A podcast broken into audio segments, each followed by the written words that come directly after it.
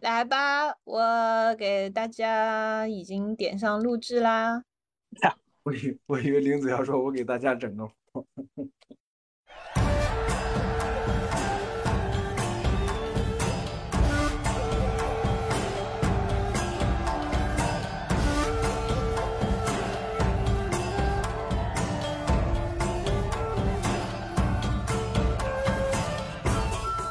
各位听众老爷们，大家好！那个又见面了。尽管听起来是全新的一期节目，但实际上我们刚刚录完那个两个小时左右关于三伏这个游戏的体验报告。那接下来我们这个就是很久没有一起录节目之后呢，要高产的再推出一期。然后呢，这是一个可能关注的朋友没有那么多，但是，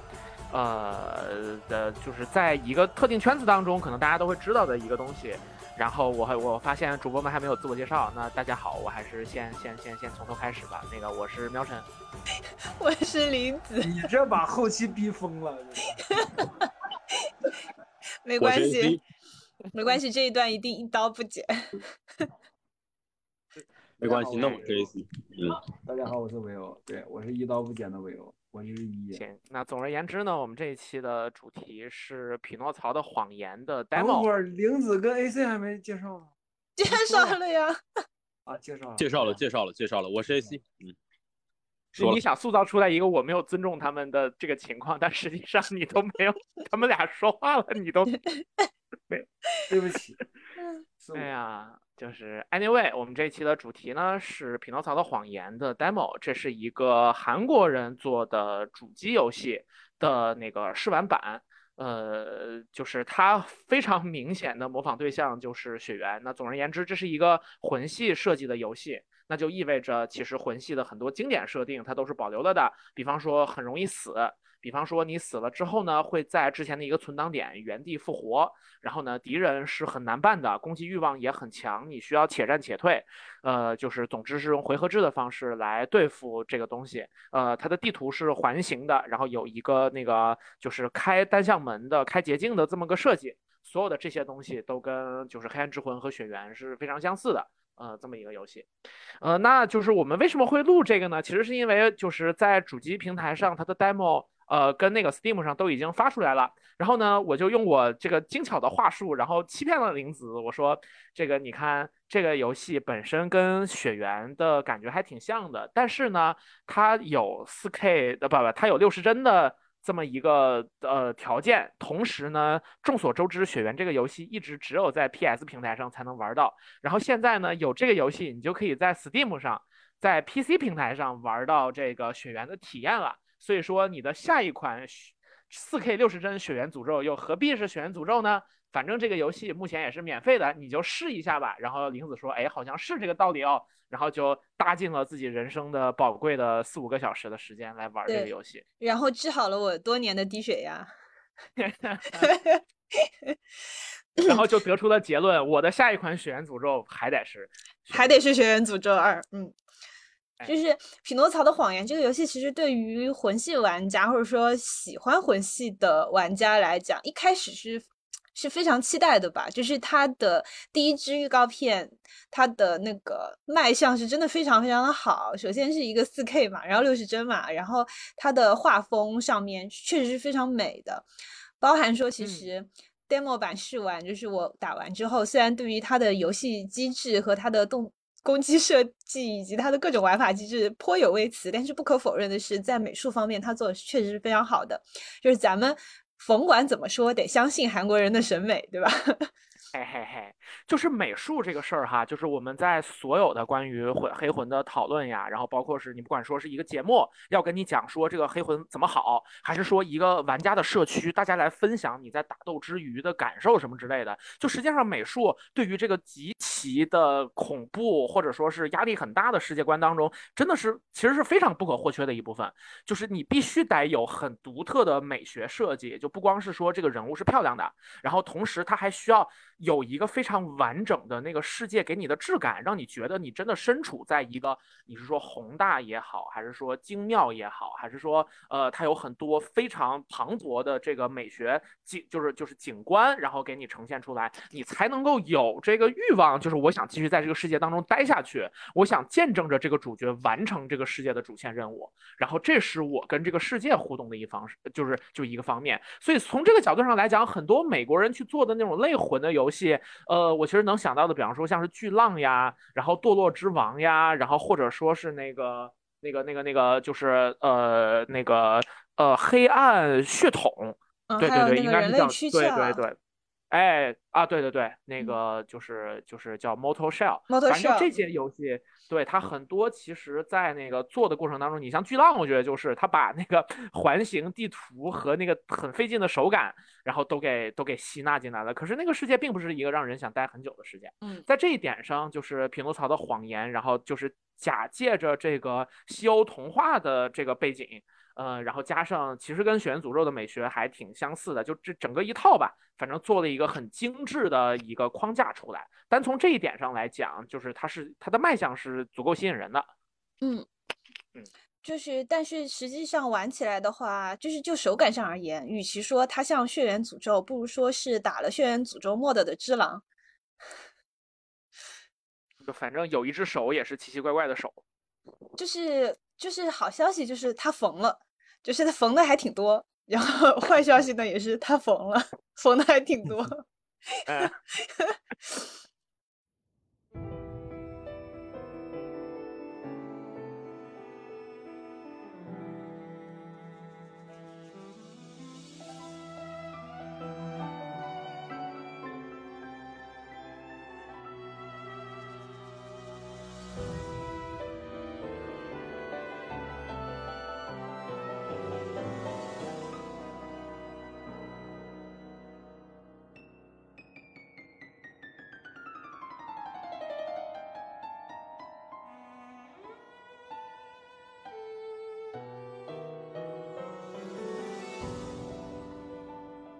就是咱们首先，我觉得就是咱们秉承着一个把那个少的部分先说，然后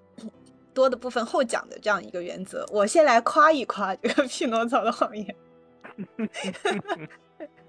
嗯，大家应该大概已经能够就感受出来我们对他是个什么态度了。嗯，呃，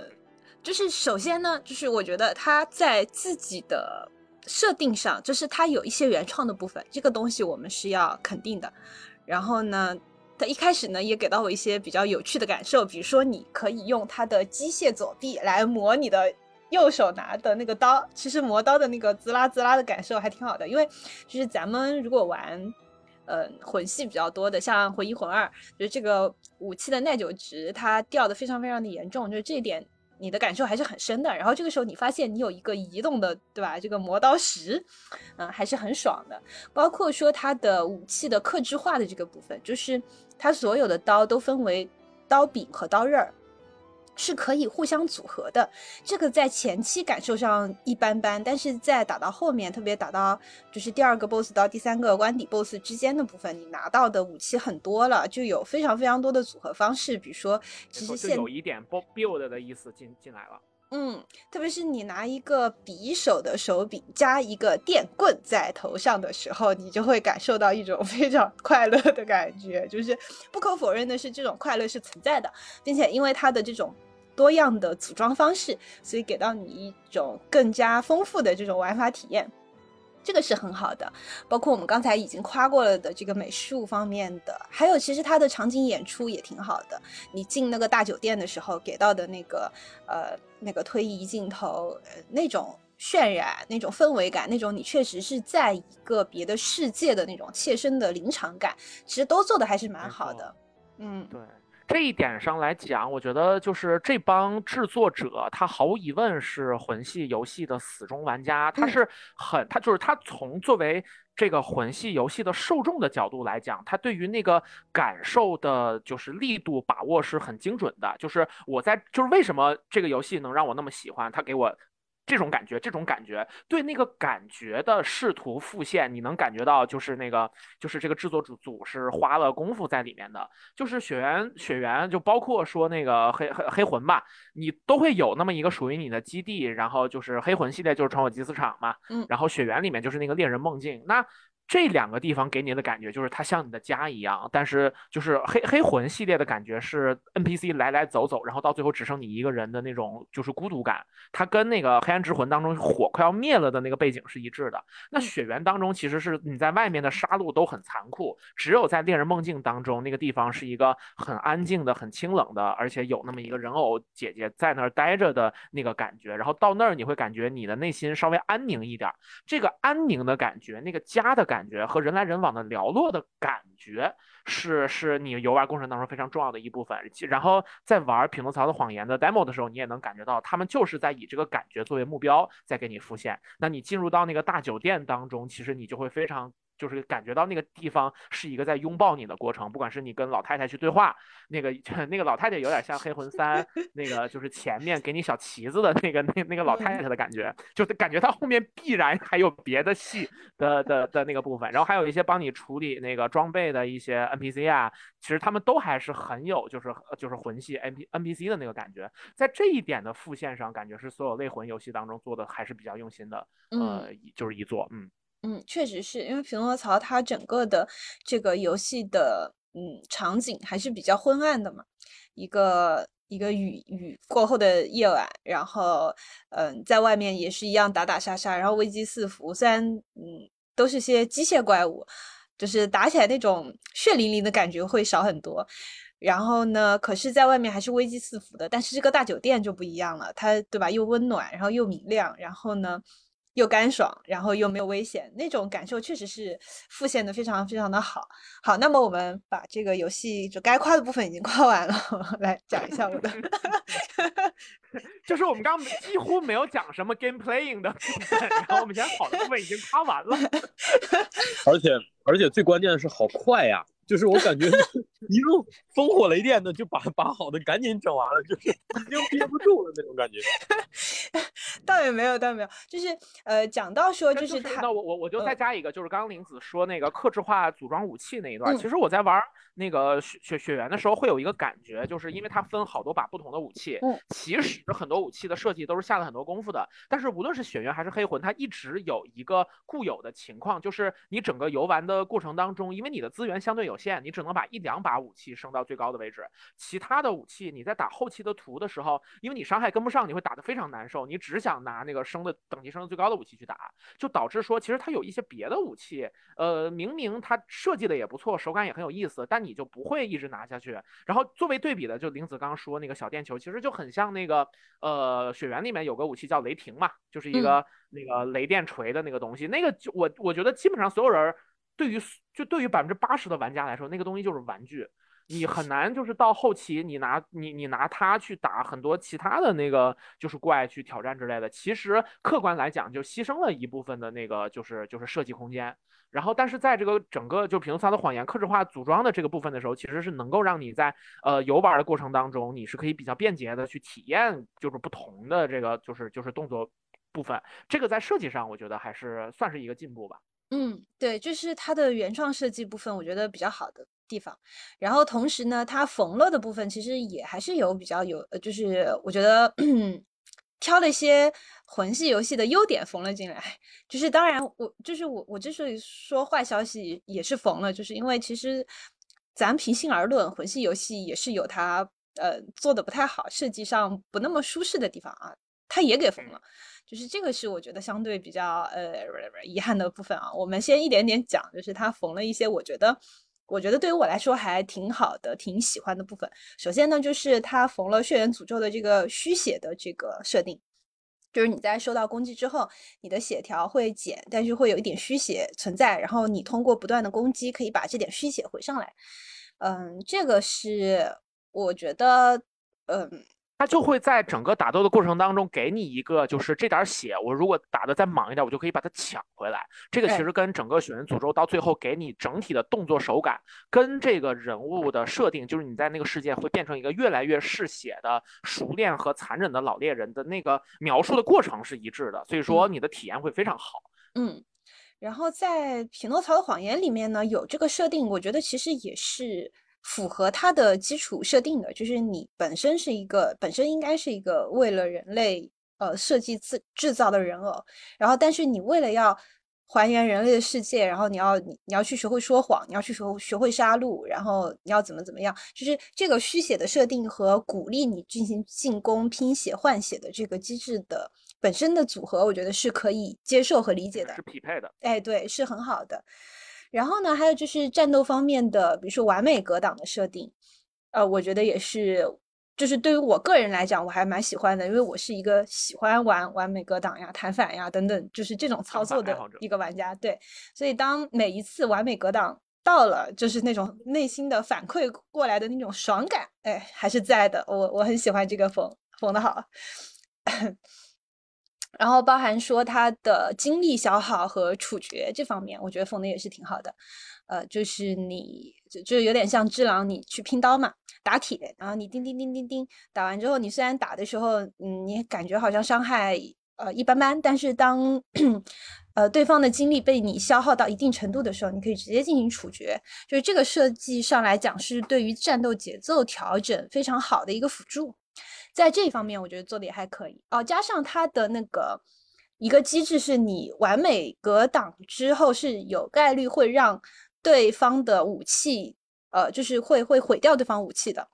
然后这个在打 BOSS 战的时候是一个非常舒服的重要的设定，这个我觉得还是值得肯定的，很舒适。就是你成功完成这个动作之后，会给你非常大的奖励，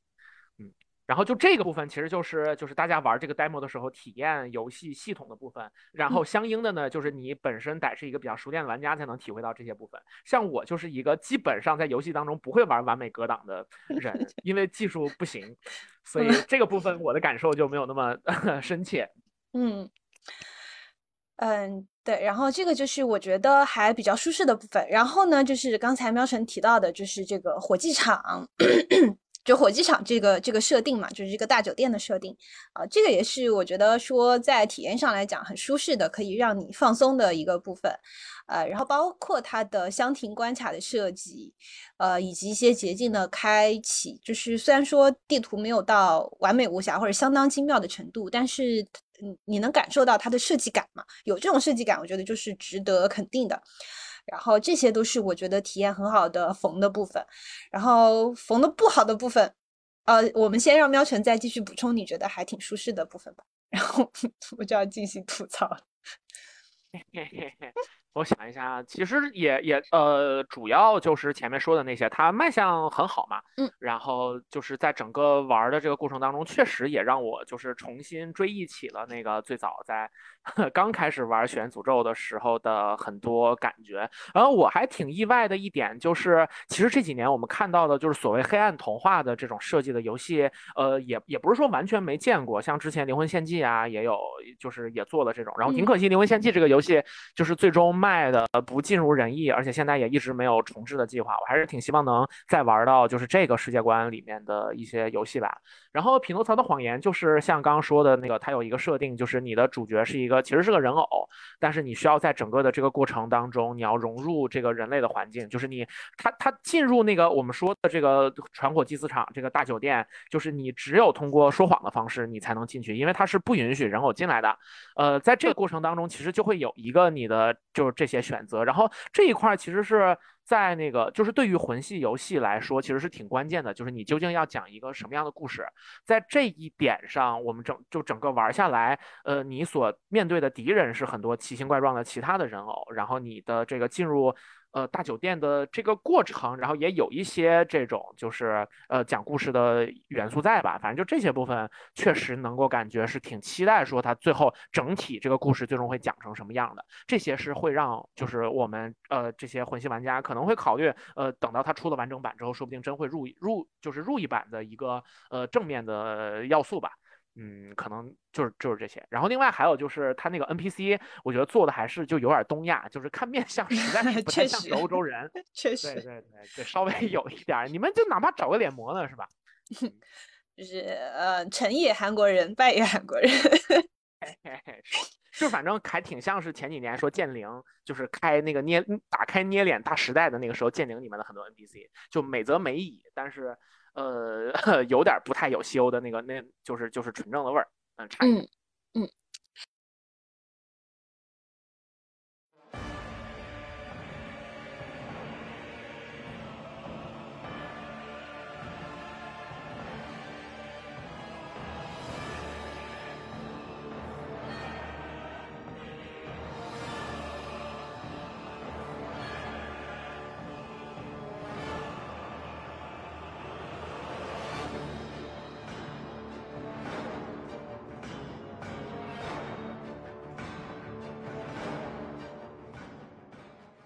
然后，然后仍然没有说 gameplay 的部分，大家是的就可以知道。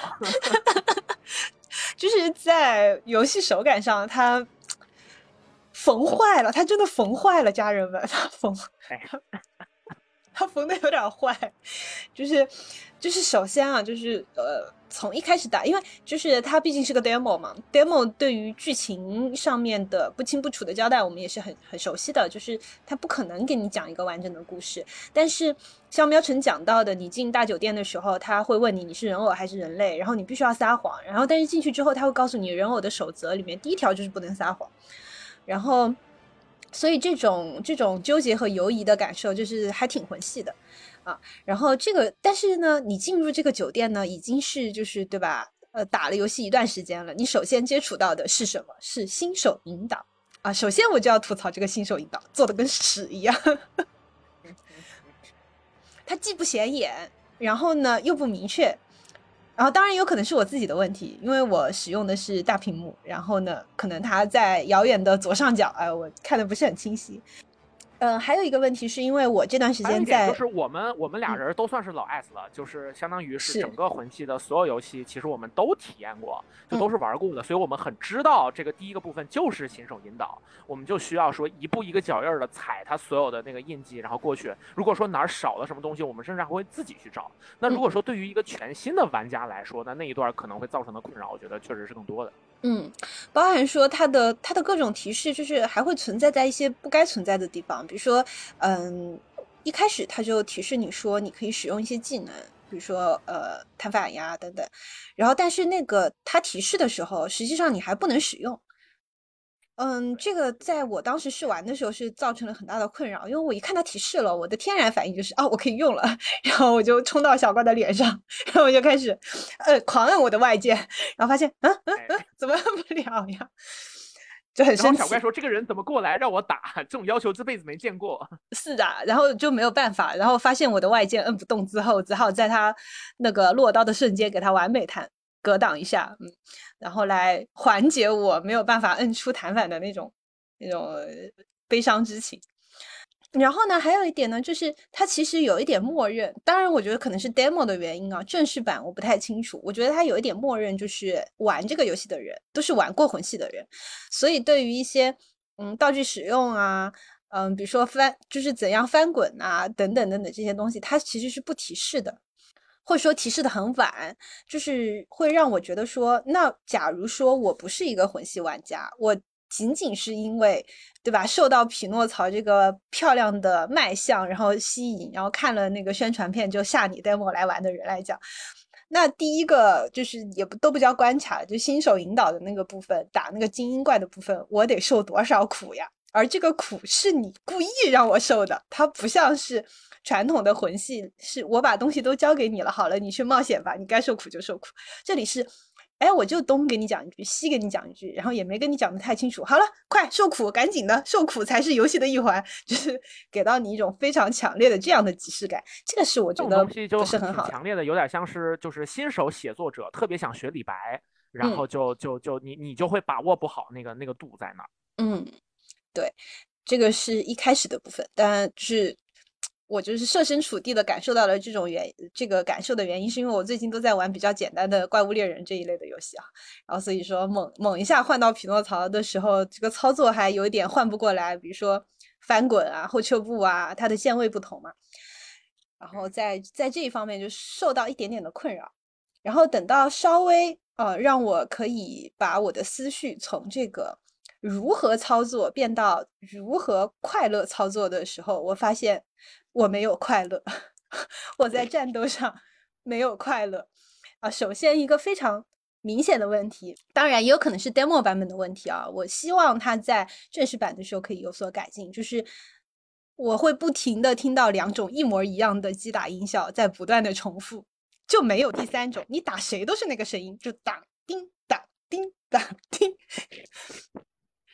玩多了会感觉自我是在玩节奏游戏吗？是的，然后呢，它的打击感的反馈也是比较绵软无力的。这个是就是反正你打一开始你就能感受到的东西。这个虽然说看起来好像是比较细微的部分，但是作为动作类的游戏，其实它是很重要的，就是一个反馈手感的部分。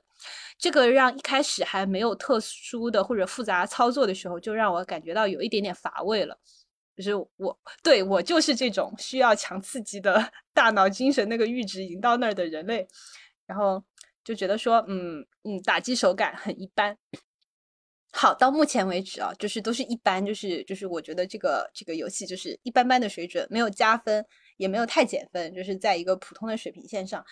随着这个游戏的进一步的深入，然后让我感受到了极大的痛苦，在于我们刚刚提到的这个完美格挡。呃，虚写，嗯，以及这个这个怪物的动作设计，呃，他们全部组合在一起之后，给到我一个非常非常强烈的不适感。啊，首先就是我们必须要知道，快慢刀这个东西啊，即便在被呃捧上神坛的这个 《艾尔登法环》里，也是受到玩家诟病的一个东西啊。快慢刀这个东西，它不是人应该 面对的东西。对，非常非常的烦人。对，就是你缝可以，哎，你得知道你，对吧？他他都被骂了，宫崎英高都被骂了，快慢刀，哎，你拿过来，你还不被骂吗？你怎么想的，对吧？你合计合计。好，OK，你快慢刀抄就抄吧，你抄完美格挡干什么？你快慢刀，你让我怎么完美格挡？每当我想要打完美格挡，我面对对面拿起个锤子，举了三秒钟，哎。不往下砸，我就想问，我怎么完美格挡？好，它完美格挡呢，就是当然会给你很好的反馈。你成功的话，你你会满血，对吧？你你不会伤血，然后你会立刻有反击动作。但是你完美格挡失败，你掉血可是很多的呢，嗯，对吧？然后呢，它的虚血呢是，如果你只是站着挨打是没有虚血的，你必须在防御的状态才有虚血，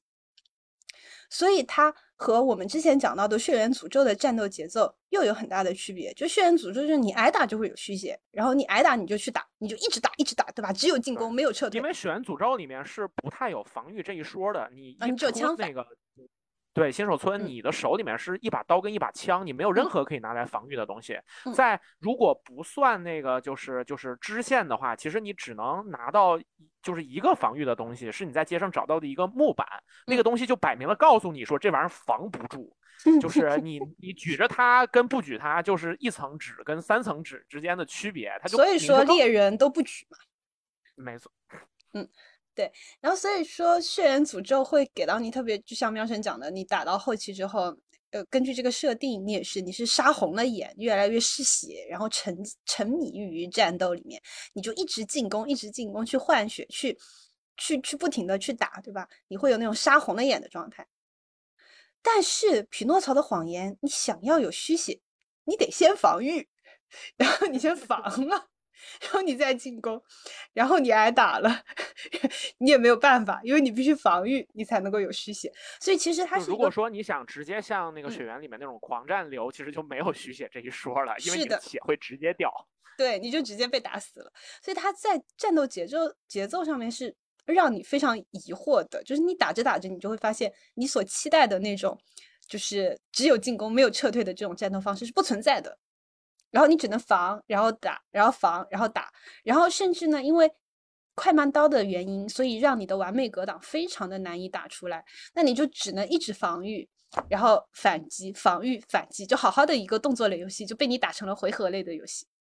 这然后个在就考虑到说他已嗯经花了很多的成本去把它往血缘诅咒那个方向去做了。那嗯其实两个不同的设计方向，就是最终会产生的，其实就是撞车。你你你你又又在东边儿又在西边儿，然后这俩东西之间是相互影响的，到最后给到玩家的是就是就是一个反馈，其实就就不是很清晰，嗯就就不知道我应该以一个什么样的方式去去去玩儿下去。呃，你你究竟是想把它做到一个什么样的呃位置上？是的，就是等于说它的玩法机制会让你搞不清楚这个制作组到底是鼓励你进行进攻，还是鼓励你进行防御。就是在这个混乱的这个设计的理念的，会导致一个什么情况呢？就是你其实很难沉浸到一种他玩呃，就是设计者想要给到你的氛围里。就我们为什么一直很喜，大家很喜欢《血缘诅咒》或者《黑暗之魂》给到大家的那种感受，就是像我们上一期，我们上一期聊三伏的时候会讲到，就是说你的很多感受是由各方各面的设计细枝末节的对你的心理的暗示以及影响来造成的。然后动作类游戏也是一样的，它是设计者在设计机制的时候，其实已经有了倾向性。它的倾向性导致玩家会更倾向于选择怎样的游玩方式或者进攻方式和战斗方式，而这种战斗方式会给到你一种匹配整个世界观的这样的一种感受，你的行为的感受。这一切应该是为一个整体服务的。可是《匹诺曹的谎言》它的这个战斗机制会让你觉得说，设计者本身也没有想清楚自己想要呃营造一种怎样的氛围，想要给主角引导玩家使主角有一种怎样的行为模式，就是其实这一切是混乱的，所以你在玩法机制打起来的时候，就是有一点矛盾的。快慢刀加完美格挡，这俩加起来就是逼玩家吃答辩。然后你虚血，哎，必须得格挡才能有虚血，这个就是让你觉得说我是死还是活呀？你到底想让我干嘛呀？会给到我非常强烈的这样的感受。这个东西就是你你就就是我们前面讲到说，它的制作制作方肯定是这个游戏的粉丝，所以说在很多地方，呃，通过就是对那个自己最喜欢的感觉的复现，其实是做到了还不错的呈现。但是问题也有可能出在这儿，就是你最终去做一个东西，你还是得以制作人的思路去做，而不能单纯的说我就是就是向他致敬，我特别喜欢这个东西。那问题就在于说，如果你只是说呃觉得他做什么都好，可是你并不真的明白说他做这件事儿是为了达成这个目的，他做那个事儿是为了达成那个目的，而这两个目的的方向有可能不一致。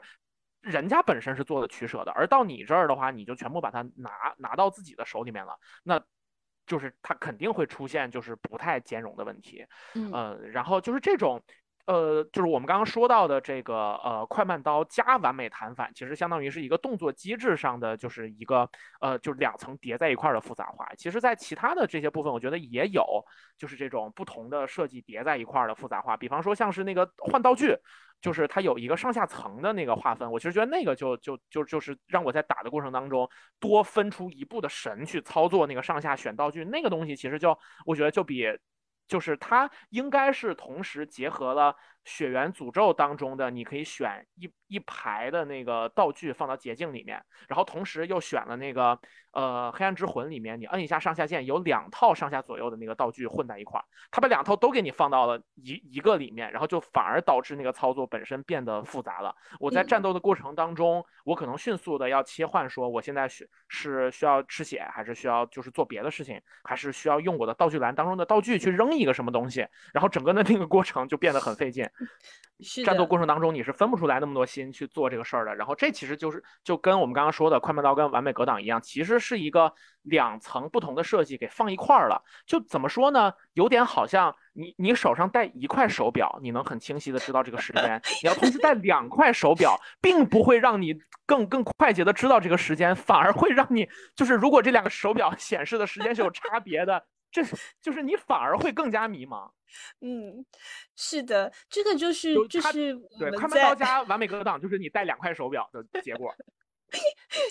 是的，然后一个是十二小时制，一个是二十四小时制，然后你每次看的时候，两个同时看，你会嗯，到底是几点？会有那种还得我来再算一次。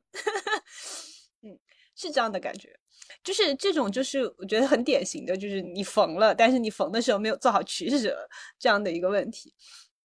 然后还有一个战斗机制上的问题，我觉得 神经病。就是当初我们在聊木卫三的时候，呃，有聊过，就是它的这个呃回避，呃回避的这个问题。就是木卫三呢，是你只能往一个方向滑步，然后当你滑到墙根上，你就滑不了了，就没法闪避这件事。然后呢，匹诺曹的谎言呢，它是这样的：你锁定了怪物，你就没法翻滚，你只能垫步。然后这个垫步呢，它的范围很小，所以说。你凭什么锁定了怪就不能翻滚啊？我的打的，我打第一个精英 BOSS 的时候，我都打懵了。我时常怀疑我这个严格意义上来说是直接从血缘里面拿的，因为血缘的设定就是这样，就是当你锁定了 BOSS 之后，你的动作就从翻滚变成了颠步。是的，然后但是它的直接从血缘里来的。对，然后它的问题是它的怪物的攻击范围还蛮广的，特别是它的 BOSS 和精英怪，所以你的垫步根本垫不出它的攻击范围去。对，而且你起手是没有《血缘诅咒》里面那么快的，就是《血缘诅咒》里面你选这个最就是就是封面上那个主角用的武器巨兽刀，你起手是非常快的，能够保证说你垫步，然后加上那个攻击的那一下，可以非常快的完成这个攻击行为。那你接下来靠垫步的方式去闪，是可以在你快速的接近这个怪，然后躲避它的攻击的过程当中，给你足够的输出区间的。但是在这个里面，就是你你垫步了过去之后，人砍一刀，你必须得马上跑，因为你垫步的那个距离不够，然后你就只有那么一刀的那个位置，然后就就你就感觉打的就特磨蹭，因为你你如果说不砍了一刀之后赶紧跑，你你一定会吃到一下，嗯，这个感觉就让人觉得还挺不舒服的。是的，这个就是战斗节奏上面就是非常非常折磨我的一点，就是 特别是锁定之后一垫步，你的。肌肉记忆就会让你回到血缘诅咒的那个感受，你就觉得我侧向垫步就一定能够 在那一刻滑过去，就算没滑过去，我有虚血，我还可以再打回来。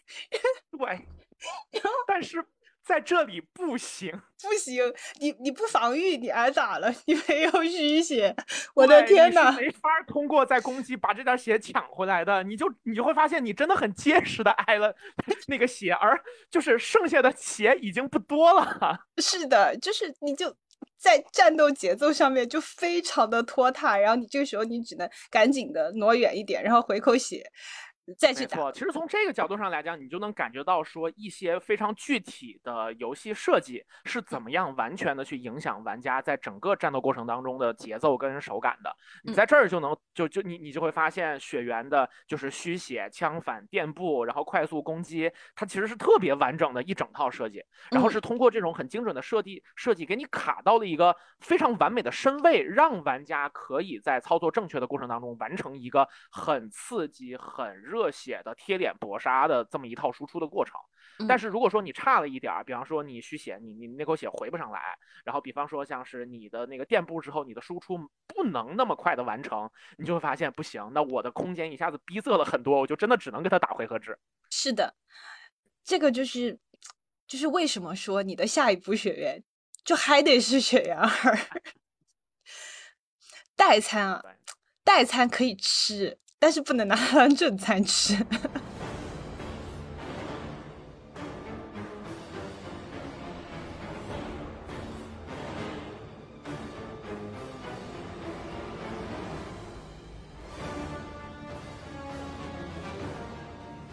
就这些东西，我就整体上来讲，呃，目前我们在各种空间当中看到的关于《匹诺曹的谎言》这个 demo 的评价，就是无一例外，大家都说这美术是不错的，就是你下功夫的这些部分你是下到了位的，但就是没，就是所有人都在吐槽手感。嗯，从这个角度上来讲，然后而且这种手感的不行，它不是玄学的那种不行，而是很清晰的在机制上，因为那个就是制作人对于整体的这个动作设计机制，他可能理解还是就是没有到那个程度。然后，所以说它最终几个设定在叠加的过程，最后变成了这么一个叠加起来让人不舒服的手感。然后，当然这个过程，我我不是说说我们比那个就是这个行业当中的制作人还懂哈。我我的想法是，他可能这个制作人粉丝心态太强烈了，嗯，舍不得。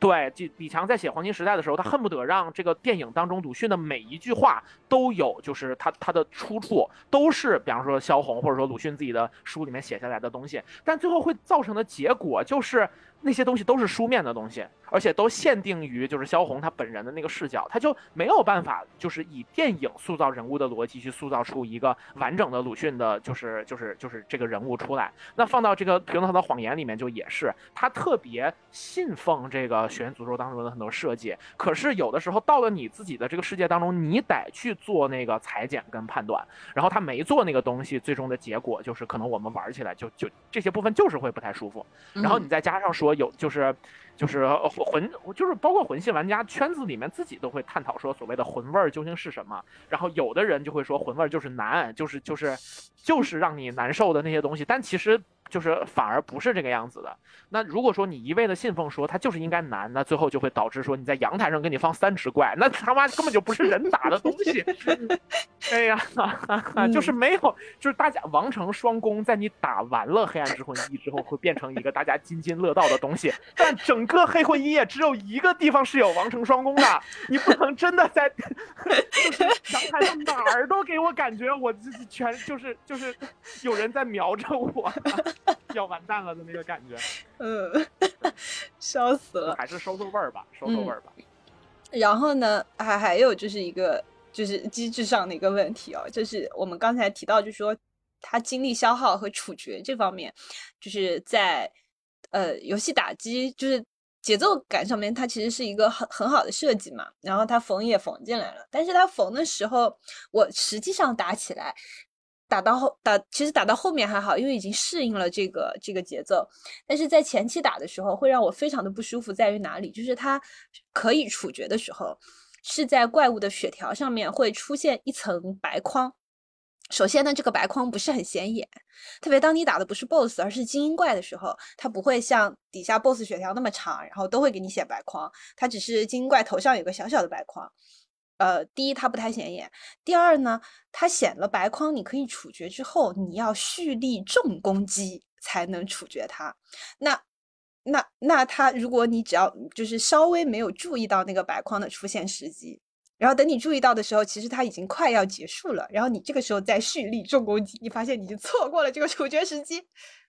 没错，而且当你就是蓄力重攻击，它一定是就是你你这个人物直接能打出来最高伤害，所以说它一定是有机制在配合的，就是就是会让你这个事事儿如果没有成功是会有惩罚的。嗯，你的你的后摇很长。对，然后基本上就是如果你没有第一时间看到它，那你就会面对着这个东西说，不然我就放弃了吧。然后如果你过去你想赌这一下。你此刻你的手抓住了未来，然后你就会发现，我靠，就是你就是好不容易这个就是就是心动一次，你却让我输的这么彻底。对，是的，所以他这个，哎呀，他这个处决啊，哎呀，我只能说，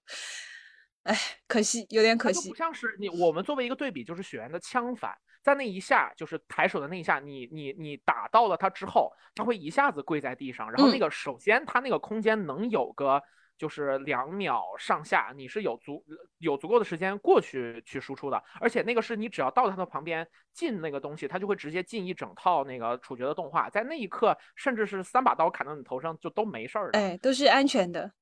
对对对，然后而且最关键的点就在于特别快，不管是说你子弹击中他的那一下，他会一下子进入到那个就是你可以。去掏它内脏暴击的那个状态里面，然后还有就是你过去之后，你只需要摁一下轻攻击，你就直接可以进那个就是就是内脏暴击的动画。所有的这些部分它发动的是特别快的，就会让你觉得嗯好，那那这个东西就是非常快乐，然后它的收益很高，而且同时呢，我只要打中了，我就一定能吃下它这些血，所以就会让玩家有有欲望，就是玩家会愿意去。不断的实现这个，你要么是完美格挡，然后要么就是这个处决，我去达成它的前提条件，因为我知道它的奖励是足够丰富、足够诱人的，呃，我就会不断的在战斗当中去复现这个操作，嗯，然后但是在那个就是目前我们看到，就完美格挡它所就是它的投入跟产出比，它的风险就是会让你觉得你很容易输的很彻底。是的，是的，所以当就是当我就是习惯性的想要就是进行一个嗯嗯想要。体验那种畅快淋漓的战斗的时候，你发现你不能够，这种不能够不是你能力上的不能够，是机制上的不能够，这个就很气人。就是魂系的游戏之所以就说大家都说受苦受苦，就之所以让你受苦，可是让你愿意冒着高风险去打，是因为它有高回报。当你真的吃透了这个机制，掌握了这个游戏的节奏感。你是可以打得很流畅、很酣畅淋漓的。你去打一个 BOSS 的时候，就是当你无伤打下来，对吧？很顺畅的打下来之后，你会获得无上的快乐。可是《匹诺曹的谎言》至少这个 demo 给不到我这样的感觉，你是很难有这种很流畅的一个快乐的战斗体验的。这个是。是真真实的是机制上的不足，他不会给到你那种我再强一点，我精力再集中一点，我把握住这个时机，我就可以做到。他不会给到你这样的感受，这个是我觉得还挺呃嗯遗憾的部分。对，我相信这个也是所有人在过完匹诺曹的，就是这个 demo 的几个 boss 之后都会有的一个感觉，因为你就是就是大家都有一个熟悉这个毕竟是新游戏的机制跟手感的过程，大家都会嗯死几次然后才过，然后你在这个过程当中，然后中间会不断的，就像我刚刚说的那种，然后它倒在你。就是你的面前了，可是因为你锁定它了之后，你移动的距离有限制，然后它给你的输出窗口没那么多，你就要放弃很多次这种输出的机会，然后你就要一直就是砍一刀，然后闪三次，然后就再想办法砍一刀，然后他到二阶段，然后变换了那个就是输出模式，他的输他的手变得更长了之后，你要找新的节奏，在这个过程当中，就是像黑魂一跟雪原都给我一个很强烈的感觉，就是我会觉得我不断的跟他战斗和死，但这件事是讲道理的，他会给我一个奖励，就是如果说我接受了这个东西，我最后一定能成功，而且在我成功的把它输出死之后，是有那个战斗的快感在的。但是我在打完那个第一个 BOSS 之后，我觉得我享受到的唯一的快乐是好的，我可以去闯火祭司场了。这个战斗嗯本身其实没有给到我那个好的，我享受了这一场战斗的那个感觉，这儿确实是就是差一点。然后那那我能够享受到的只有就是一个是战斗之后我可以想我可以推接下来的剧情了，还有一个就是这个每一个 BOSS 的设计本身，如果嗯说它的怪物长得还挺有趣的，或者他说它的攻击方式很有趣，比方说它二阶段会把自己的脑袋就是。就是扯下来，这个咱也不知道是不是缝了只狼哈、但是反正这个把这是缝吗？这是一模一样好吧？它就是个钢铁长臂猿而已。哎，行行行，就是国际巨星战术后仰是吧？然后就是就是反正那儿之后，然后他的那个动作，然后有一些变化，然后他其实又有点像是《血缘诅咒》里面的专哥，嗯，就你都有能找得到出处，就是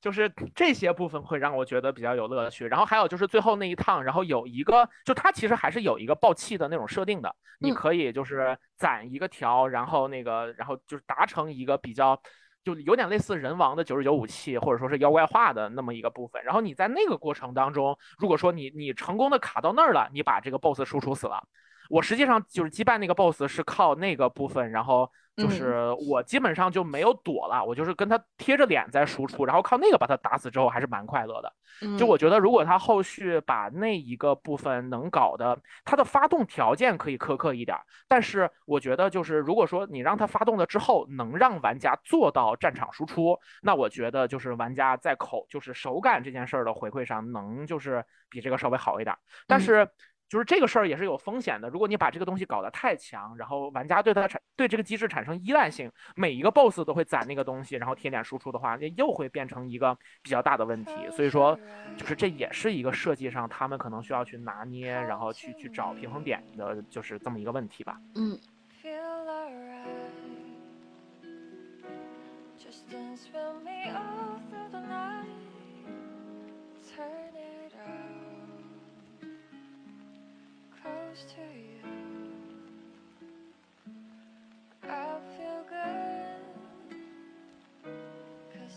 just know feeling of you. Give it to me, baby. 我我那天跟喵晨提了一下，就是我是打完了之后才反过味儿来的一个机制问题，就是最开始提到它的原创机制，就是这个钢铁左臂可以随时随地磨刀。磨刀，我真的，我说实话，我这么多年除了怪物猎人以外，没有体验过那种 一边打 BOSS 一边磨刀的场景。然后呢，你的刀在这儿废了，然后怪物有一个空隙，它倒在地上，然后你的选择是你开始蹲下，然后开始磨那个刀，那个火星子呲啦呲啦在在在在飞溅，每溅一下都是这个游戏机制对你的嘲讽。呃，然后呢，怪物猎人呢，它至少怪还会换区，对吧？就是你会有一个长长的休整时间，你可以安安心心的蹲在那里磨。那匹诺曹谎言，你进了 BOSS 房，你就在 BOSS 房里，你一边磨刀，他一边打你，真的很气人。我 我说实话，真的很气人。而且就是当你不得不磨刀，然后就是就是进入到这个过程当中，你的武器已经变钝了，你会发现那个需要磨刀的时间就还蛮长的，对，然后就会变成那个怪向你冲来，然后你会发现哎怎么还没磨完，怎么还没磨完？真的很急，而且就是，而且这才这才什么？这才这才 demo 才打三个 boss 嘛，到第三个 boss 的时候，你就你就不得不，你就中途你的那个 展位是真的必须得磨了，然后我就不得不开始忧愁。正式版出了之后，后面的随着 BOSS 越来越强，我的刀是不是一阶段还没砍完就得磨呀？假如真那样，就是咱严肃的说，这就变成粪作了，因为这个本身是，就是你你在战斗当中让玩家不得不去做任何战斗之外的事情，本身都是对整个战斗流畅感的一个一个打断。就是你像这种东西，像回合制游戏，就先天需要面对这种战斗必须要阶段切分的这种这种打断感，然后嗯回合制游戏的设计者就会花非常大的功夫在想说，我怎么样保证这个整个的战斗过程是流畅的。而你现在做一个就是动作游戏，你已经规避掉了，就是你只需要不断对它，就是跟怪物进行战斗就可以了。可是你非要设计一个机制，逼着玩家必须得主动去中断这整个战斗的过程，而且还伴随着挨打的风险，这就变成一个有点愤的设计了。是的，这个就是我觉得对于我来说，《匹诺曹谎言》就是其他的，哎呦不对，其他的也不行。那快慢刀加 完美格挡，我真的不行，真的是治好了我多年的低血压。我哎呀，就是就你想放弃吧，可是，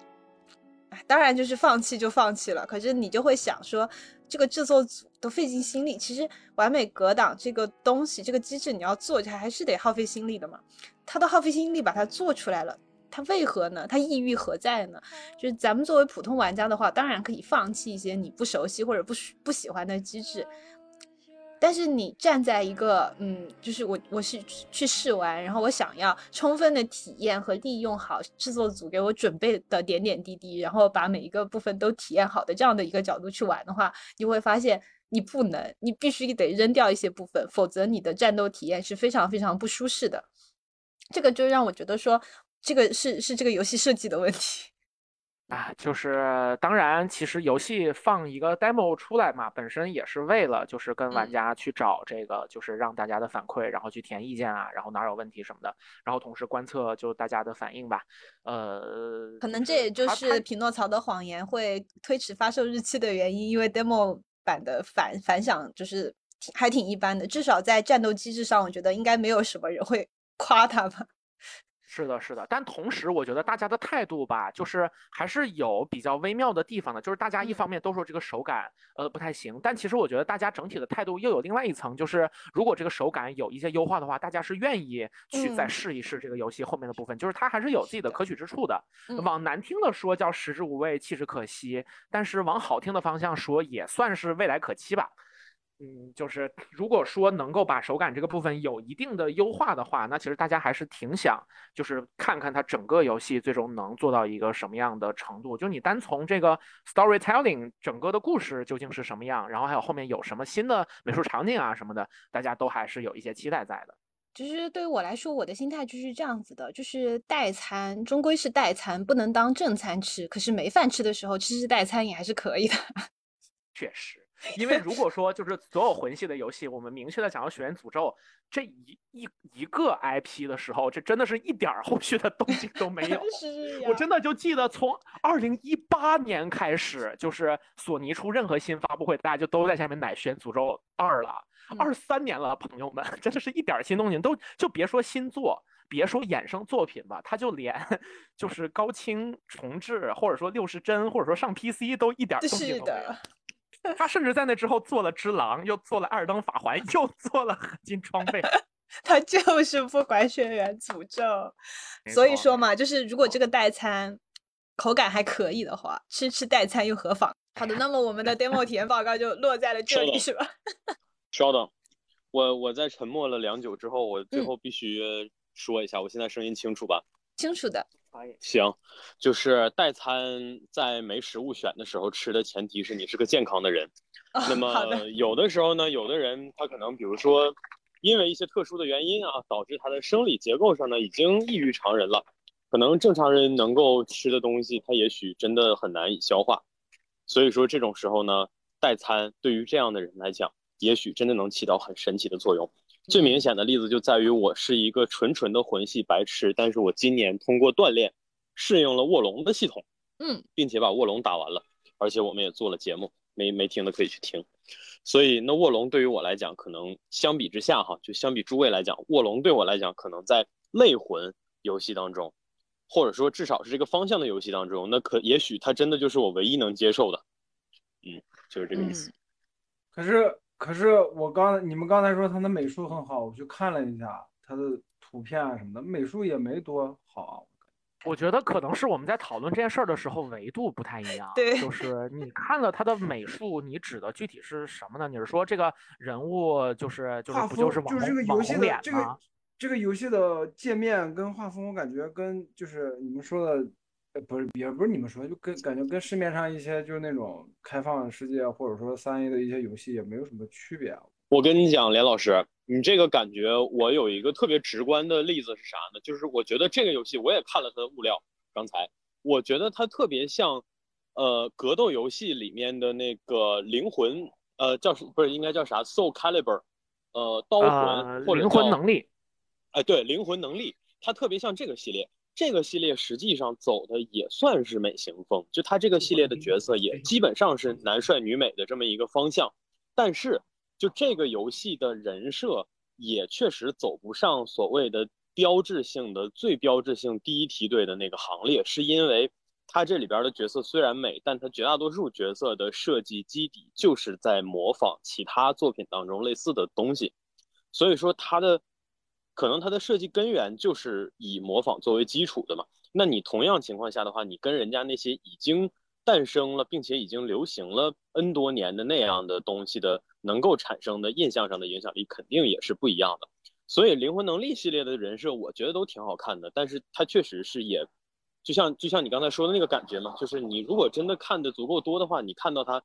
就是你也许会觉得它很很美，但是你你一看你就能知道它在学谁。嗯，就就不是那种开创性的美丽。对对对，它是一个工业品，它是一个仿品，它是一个非常精致的仿品但仿品终究只是仿品。血再别说了，缘诅咒是水二零一四年左右的作品了呀，朋友们。嗯，它是二零一四年，然后就是在那之后，那个游戏就是我们说，呃，匹诺曹谎言还是模仿痕迹比较明显的嘛。那相应的就是它模仿的这个源头，其实也全面的影响了整个游戏制作行业呀。就是它，就既然大家都夸它，那自然有很多很多的人都在学它，所以说它里面的很多设计元素，你肯定在别的地方也见到了。然后就是你不陌生，然后这是一个，然后另外一个就是你刚刚看的美术，就是就是你说美术材料是图片为主吧？对啊，那去看宣就是传片。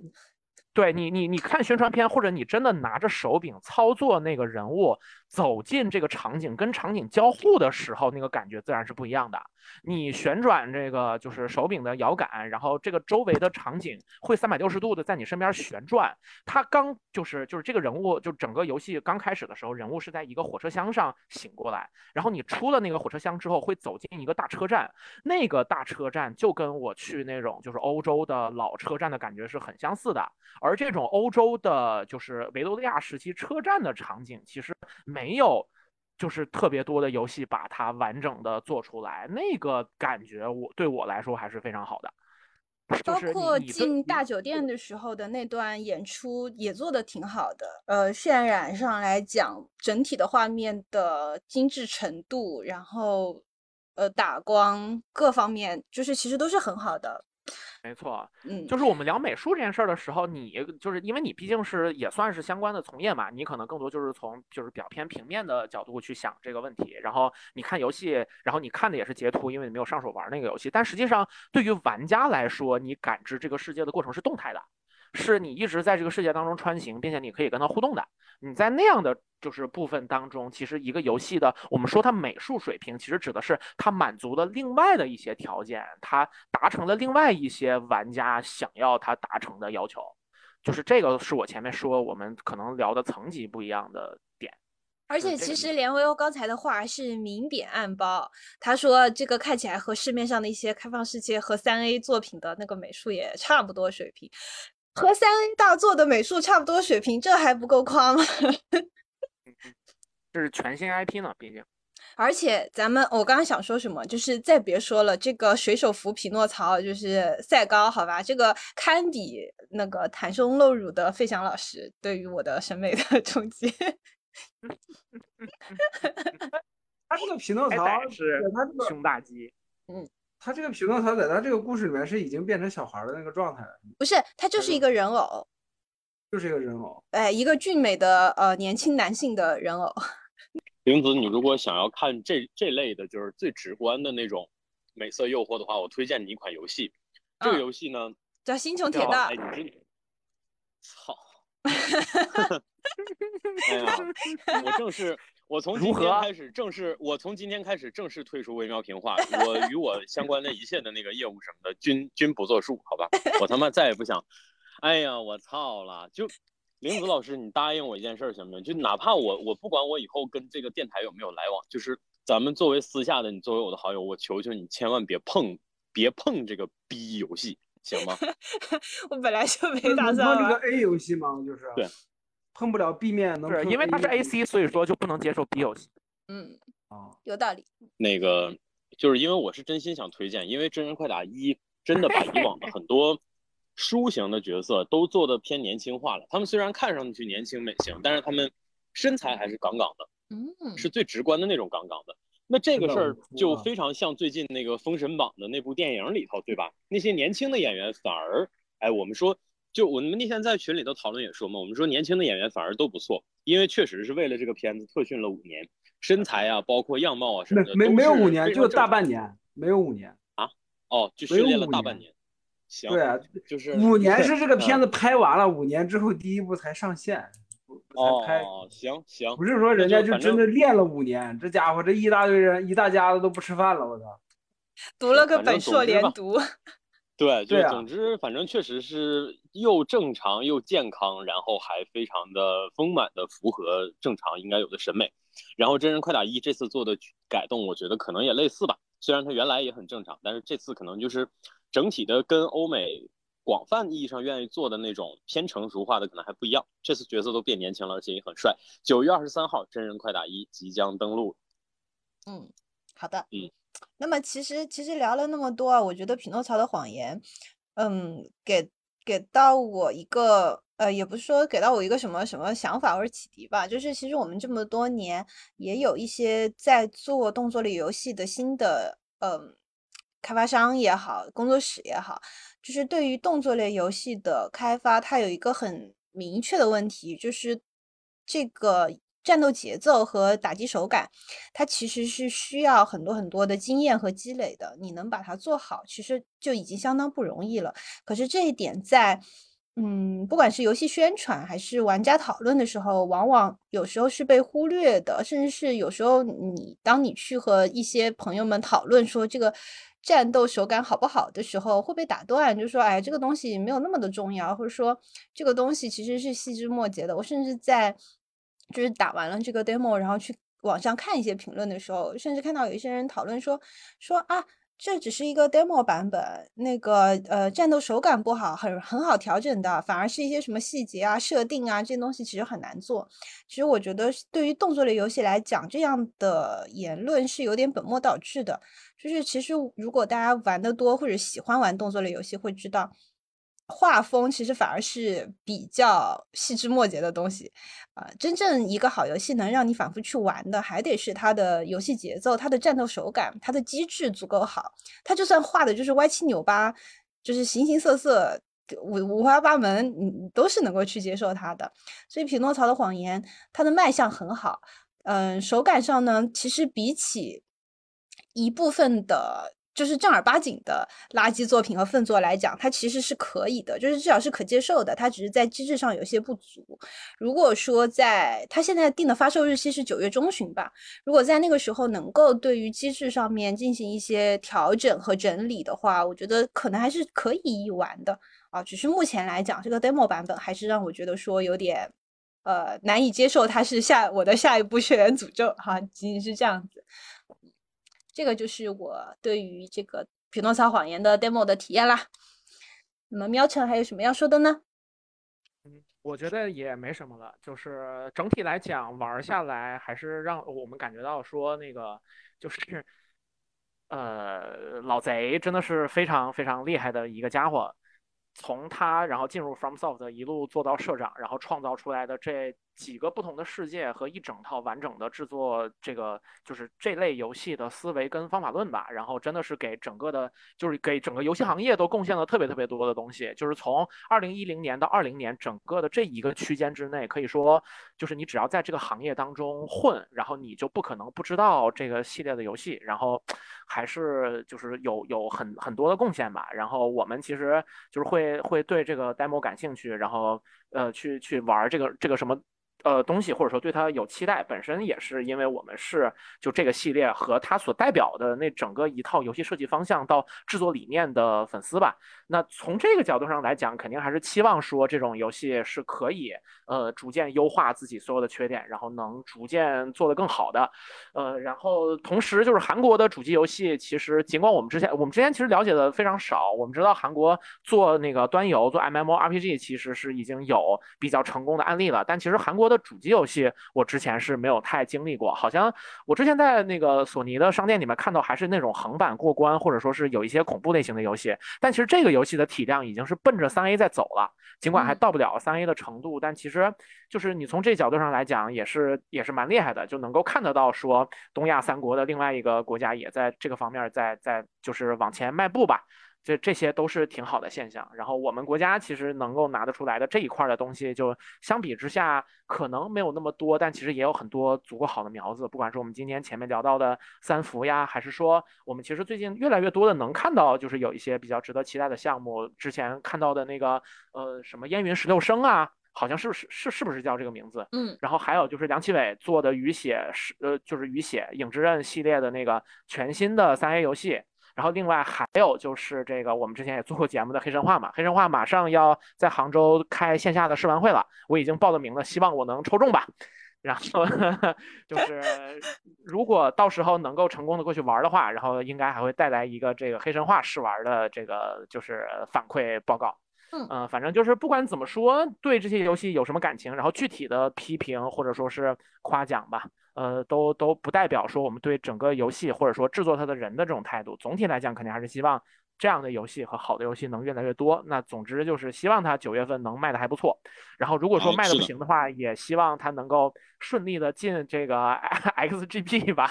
然后不管怎么说，得到一笔养老钱，然后同时我们大家也有白嫖到它的机会。嗯，这是一个没错，嗯还不错的方向。嗯是的。然后喵晨刚才说的这一通话呢，也同样适用于我对真人快打一的态度 啊。那么我们